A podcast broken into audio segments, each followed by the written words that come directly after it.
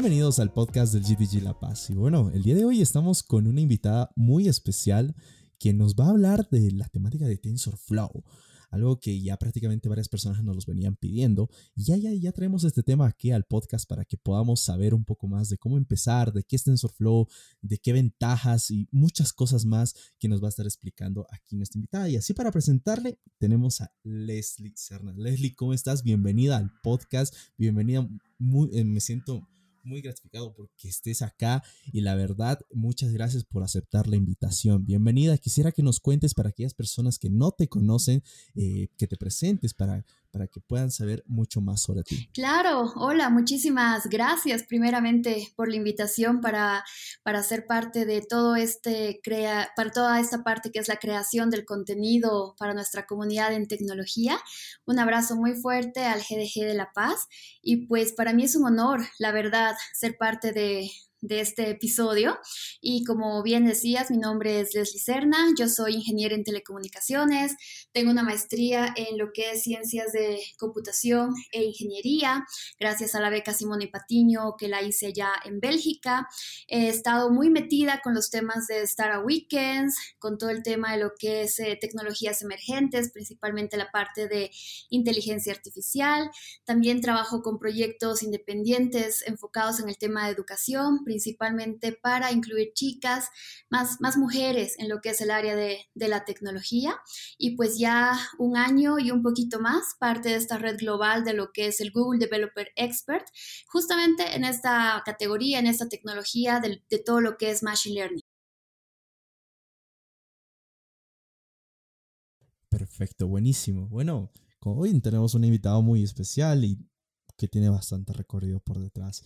Y bueno, Leslie, quisiera que comencemos con lo que, lo que es nuestro tema del día de hoy, TensorFlow. Quisiera que nos expliques para aquellas personas que prácticamente están diciendo qué, qué, es TensorFlow. Entonces, que nos expliques el concepto base de qué es el TensorFlow. Sí, claro que sí. Bueno, creo que es muy importante primero un poco entender la parte de la inteligencia artificial, lo que viene a ser Machine Learning dentro de lo que es la inteligencia artificial y dentro del mismo Machine Learning el concepto de lo que es Deep Learning o el aprendizaje profundo.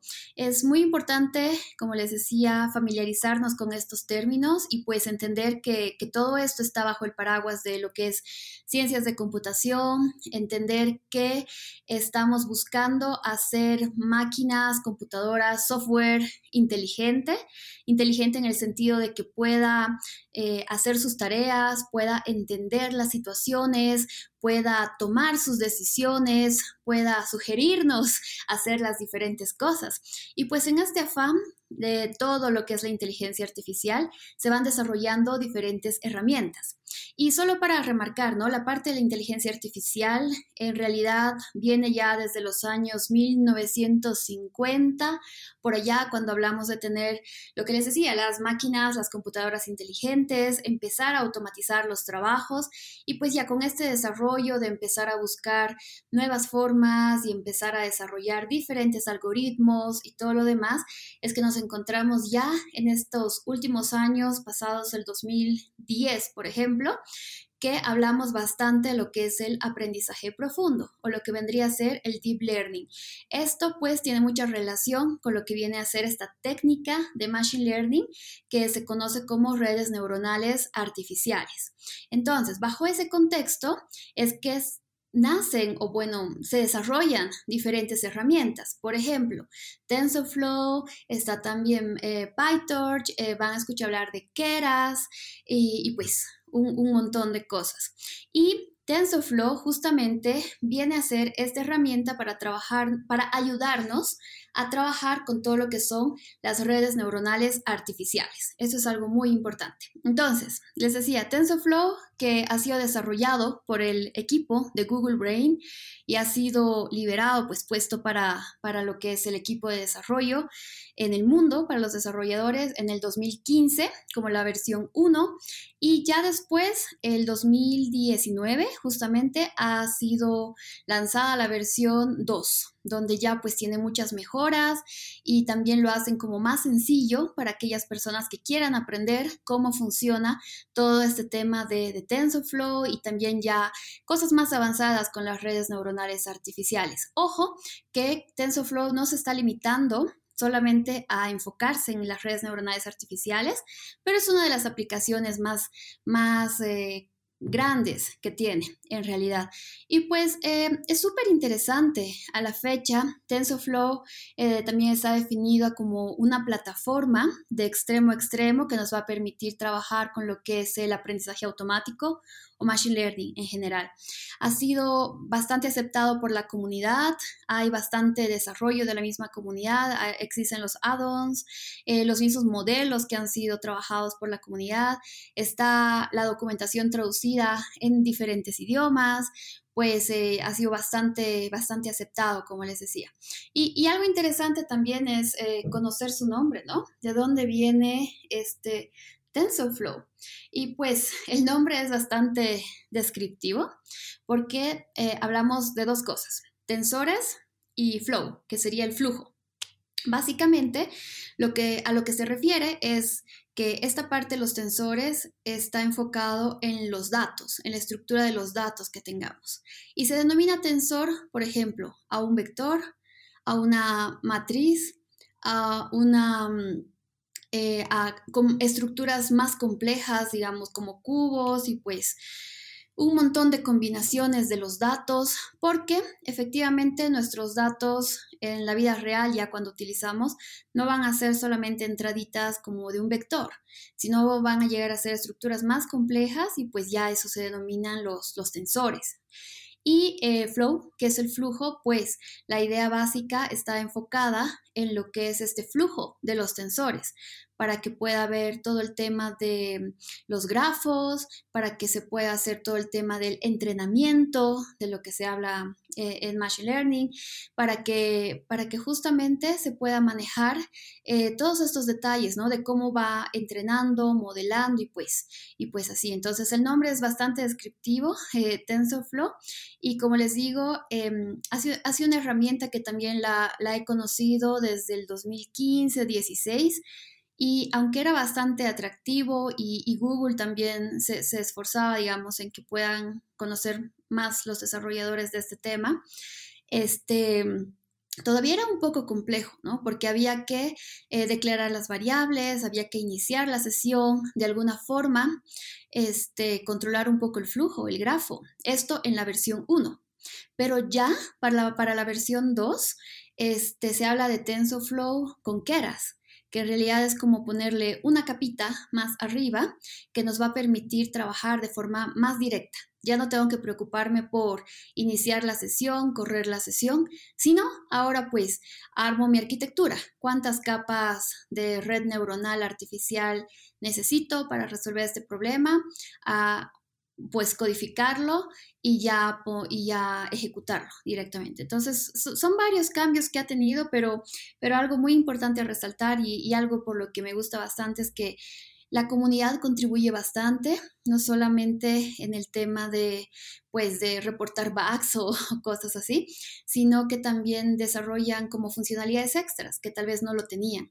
Y también que el equipo de TensorFlow en Google es bastante receptivo a todo esto, a saber cómo le está yendo a la comunidad que desarrolla, a las personas que lo están utilizando, a las empresas, si es que se necesita aumentar más cosas y demás. Por eso es que justamente sale, ¿no? Esta versión 2, que es como más friendly, más amigable para, para aquellas personas que están iniciando y también este, con todo el poder ya para las personas expertas que quieren trabajar para, para aplicaciones más grandes o ya para aplicaciones reales. Bueno, bueno, una, una explicación que yo creo que ya es suficiente para aquellas personas que no sabían nada de TensorFlow y que les voy a, ir recalcando un puntito muy, muy especial. TensorFlow es, es, la biblioteca de aprendizaje automático más utilizada en el mundo. Eso podemos recalcarlo de todo prácticamente porque eh, eh, si bien varias personas conocen bastantes bibliotecas las cuales pueden utilizarlo con Machine Learning, TensorFlow llega a ser una, una de ellas que son las más importantes dentro del mundo. Pero ahora quisiera saber, entre todo esto de TensorFlow debe tener ventajas como todo, pero estas ventajas son numerosas. Quisiera eh, Leslie, que nos puedas decir las ventajas, las más importantes que tiene TensorFlow para poder iniciar y para poder usarlo. Sí, Claro que sí. Como dices, pues eh, al ser una herramienta tenemos ventajas, desventajas y es súper importante conocerlas, ¿no? Para también Em, saber las limitaciones que vamos a tener en un proyecto o más bien por qué utilizar TensorFlow y no PyTorch, por ejemplo, también. Entonces, parte de las ventajas que se habla bastante es justamente el tema de la escalabilidad. Entonces, ¿cómo puedo llegar a escalar a aplicaciones más complejas, más grandes? Eh, todo el soporte que te da Google, la comunidad de desarrollo. Eh, otra de, de, los aspectos importantes acá, pues, es de que se open source, código abierto, donde uno puede realmente conocer, como les decía, qué hay dentro de cada una de estas cajitas y pues funciones y las cosas que, que estamos utilizando. Además, como decías, ¿no? Em, muy importante que es bastante popular en industria, en aprendizaje, tal vez eh, también en la parte de, de, research, aunque tengo varios amigos de investigación que pues usan más PyTorch, pero también está entrando bastante ya todo lo que es TensorFlow 2 y las nuevas, eh, los nuevos release. Eh, los nuevos lanzamientos, porque eh, las habilidades en TensorFlow son muy demandadas y van creciendo con, con, mucha popularidad. Entonces es como uno de los, de los requisitos más, más solicitados, además que la actividad en GitHub, en el repositorio de código, proyectos, pues nos muestra eh, en delantera todo lo que es eh, TensorFlow sobre los otros y con bastante diferencia. Además, pues que hay una facilidad de uso, como les decía, ¿no? Con la nueva versión.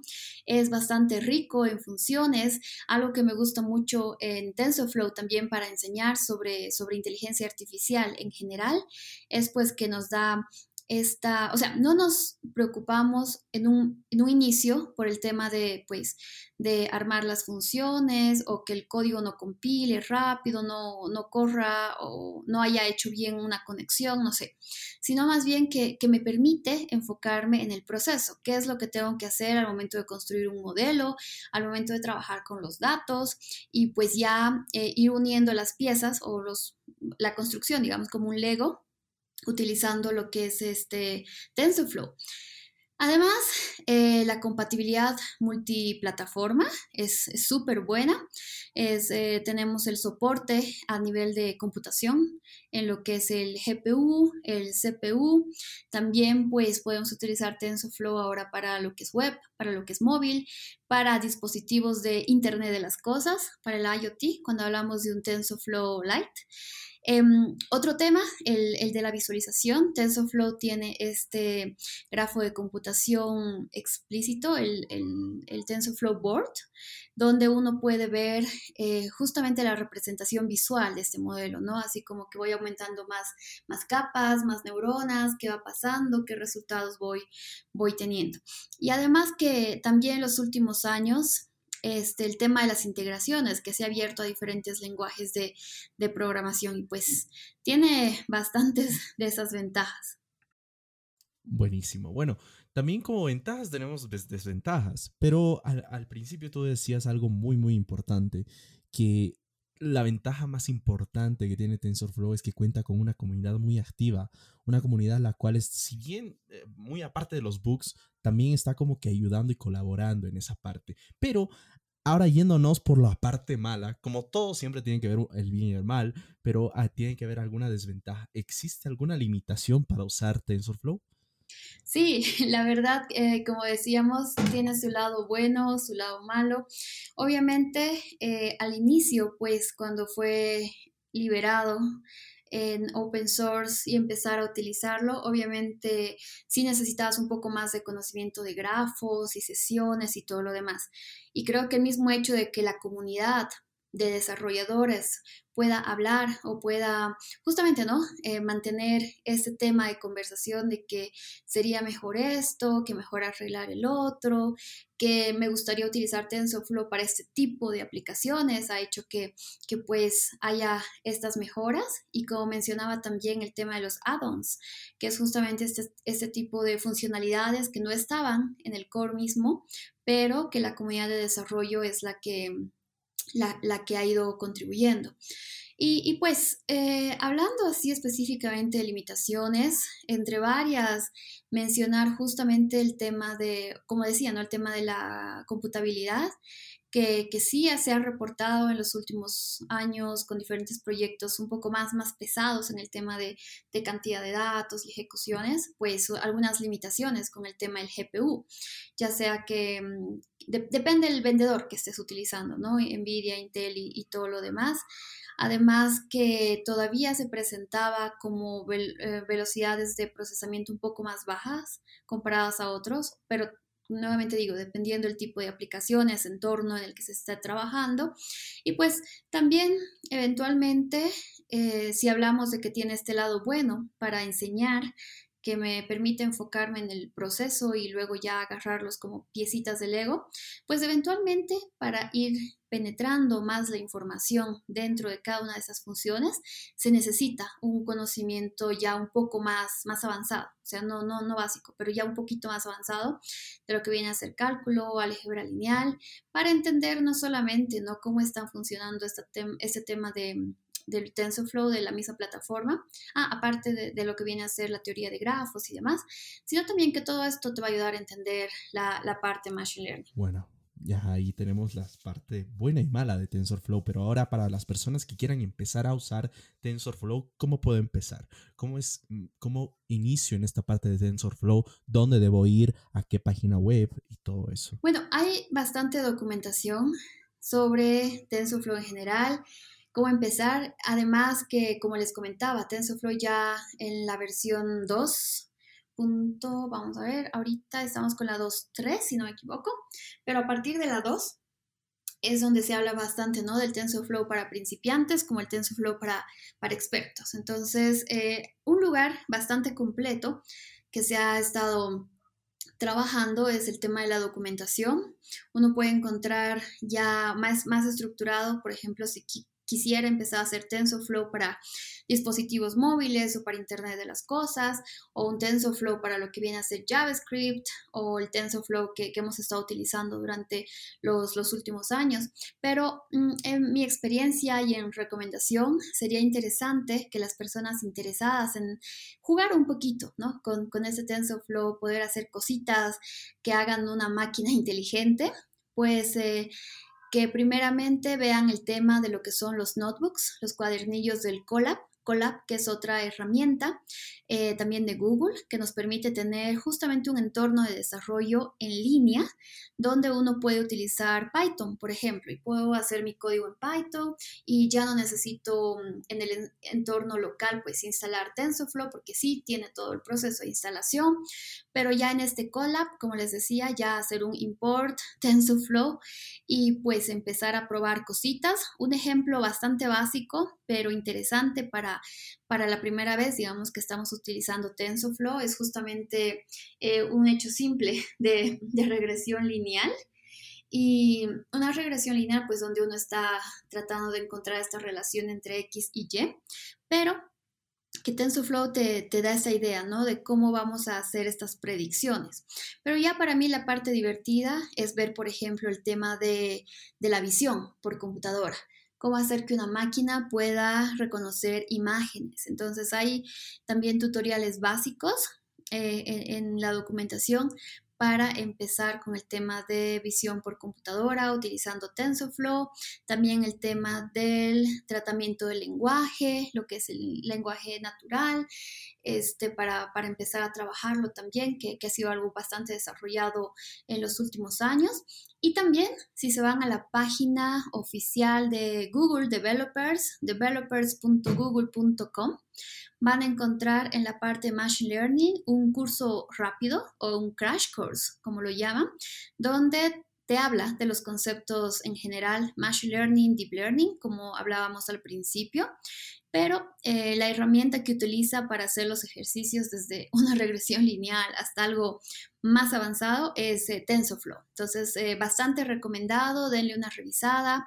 Están los ejemplos, los videos tutoriales, creo que ya hay un montón también de este material, pues, en español.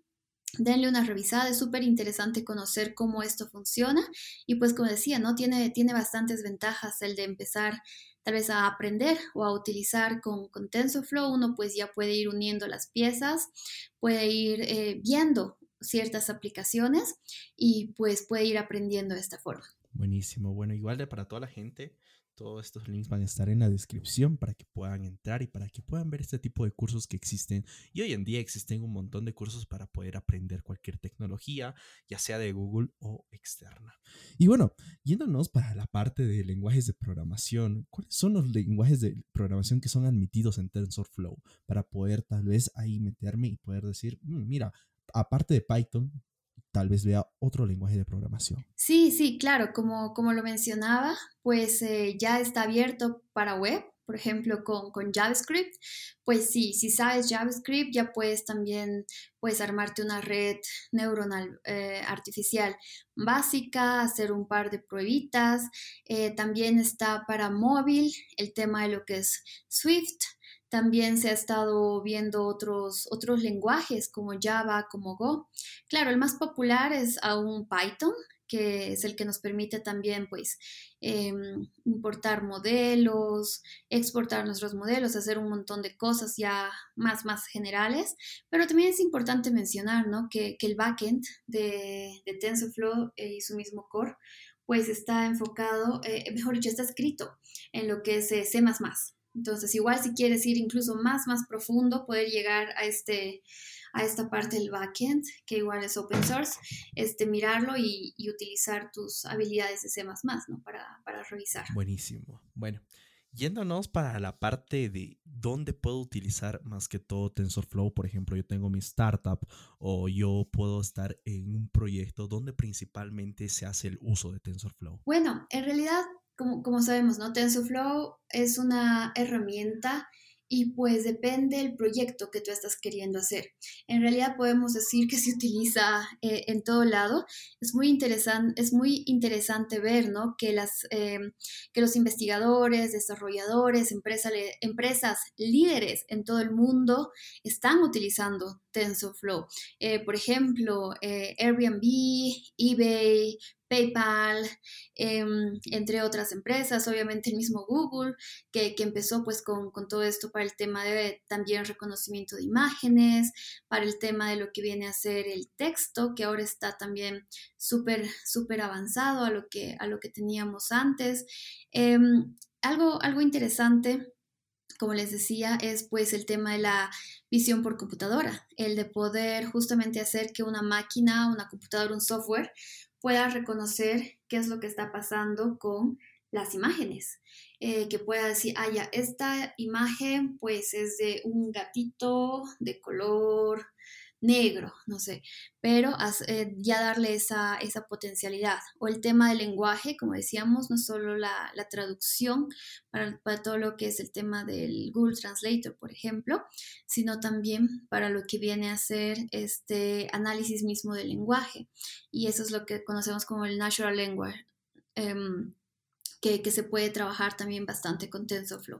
Entonces yo diría que, pues las aplicaciones que han visto como reconocimiento facial, traducción del lenguaje, este, incluso para los autos autónomos, los self-driving cars, este, ya tienen en alguna partecita alguna tarea que ha sido automatizada, trabajada con, con TensorFlow. Buenísimo. Bueno, ya casi acabando, eh, al principio ya supimos de cómo podemos empezar en esta parte de TensorFlow, obviamente yendo a la documentación, eh, solicitando toda esa parte y viendo los videos que ya existen por parte de Google. Pero, ¿qué libros o recursos base vos recomendarías, muy aparte obviamente de la documentación y de todo lo que nos da Google, para poder también empezar con Machine Learning y a la vez también darle el punto a lo que es la parte de TensorFlow? Sí, claro. Eh, como dices, la documentación los últimos años se ha puesto bastante buena, incluso está así como en español y te da ciertas explicaciones, pero como libro, pues mencionar entre mis libros favoritos uno de O'Reilly que es justamente eh, este, que es el hands-on Machine Learning with Scikit-Learn que harás en TensorFlow, que es como la parte práctica de Machine Learning, justamente con Scikit-Learn, que es como otra herramienta, que quieras y lo que es TensorFlow. Que el libro es, eh, ¿dónde está? De Auriel Guéron, que es otro Google Developer Expert en Europa, que pues ha desarrollado este libro justamente con las partes como teóricas de qué es Machine Learning, cómo funciona el proceso de, de extremo a extremo, cómo funciona la parte de del entrenamiento, las redes eh, neuronales y demás, y, también te explica, ¿no? Dónde utilizar TensorFlow, cómo funciona TensorFlow, cómo es la API, cómo utilizarla para visión por computadora. Entonces, está súper bueno porque además tiene su repo eh, en GitHub y uno puede mirar ahí los, los ¿cómo se llama? Los, los códigos de ejemplo. También. Entonces, ese es eh, uno de mis libros favoritos. Igual pueden buscarlo. Ojo, la segunda edición es recomendada porque esa es la que tiene la actualización con TensorFlow 2, a diferencia de la primera versión. Y otro libro también que recomendaría es justamente otro de Packet, que es eh, Hands-on Neural Networks with TensorFlow 2.0.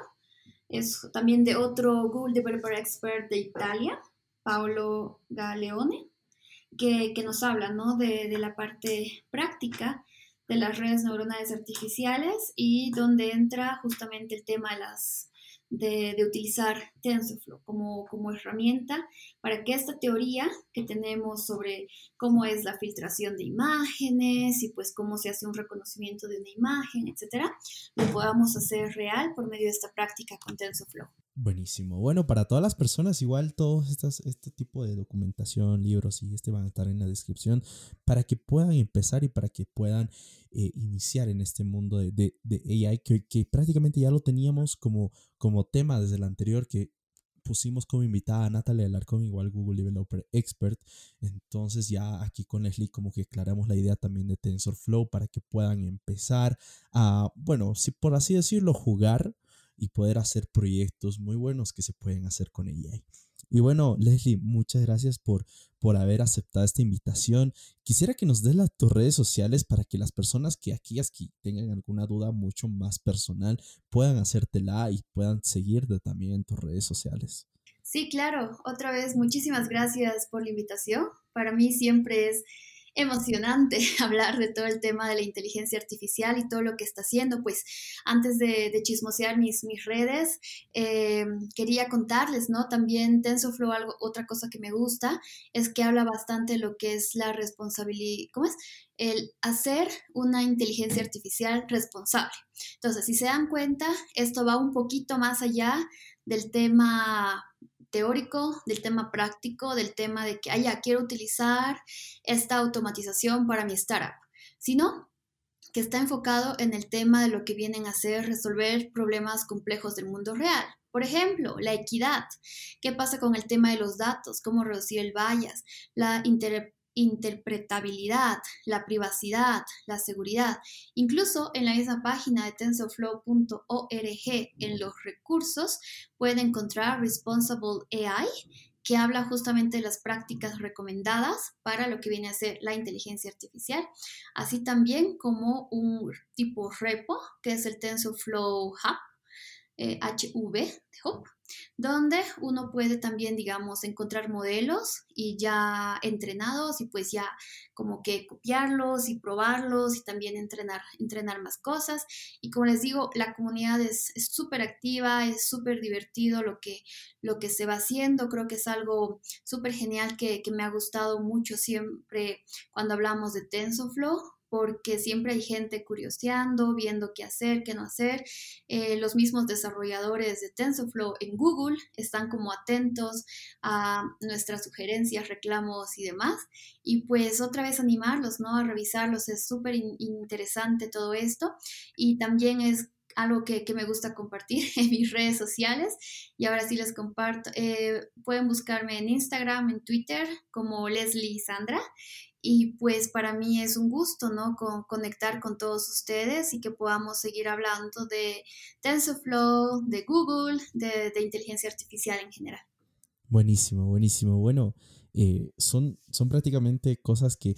Ahora, tal vez antes de, irnos, antes de ya terminar el capítulo, no sé si tenemos algún evento cercano para aquellas personas de, que quieran un poco saber más acerca de TensorFlow, algo cercano, algún evento o algo que ya haya pasado y podamos verlo de nuevo, porque hoy en día todo es online, así que ya lo podemos volver a ver. Entonces, no sé si tienes alguna info. Ah, sí, es muy importante lo que, lo que mencionas, porque otra vez, la comunidad de desarrolladores es como algo tan grande y tan fuerte en el mundo que hay un día, hay un evento exclusivo para desarrolladores de TensorFlow generalmente se lo hace en marzo, que pues este año ya fue así como que puesto todo virtual, pero les recomendaría buscar el mismo canal eh, en YouTube de TensorFlow para poder ver los tutoriales y pues los proyectos que se van haciendo como resaltar.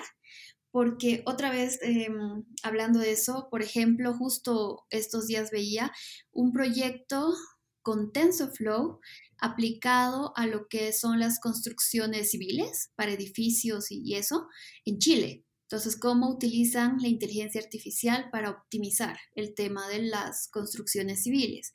En Brasil, eh, otro, otro amigo de Google Expert que él hace este tema de telemedicina y pues y tiene un video, ¿no? Ahí que explica cómo usa todas las tecnologías Google Cloud, TensorFlow y demás para poder usar la tecnología en favor de la salud.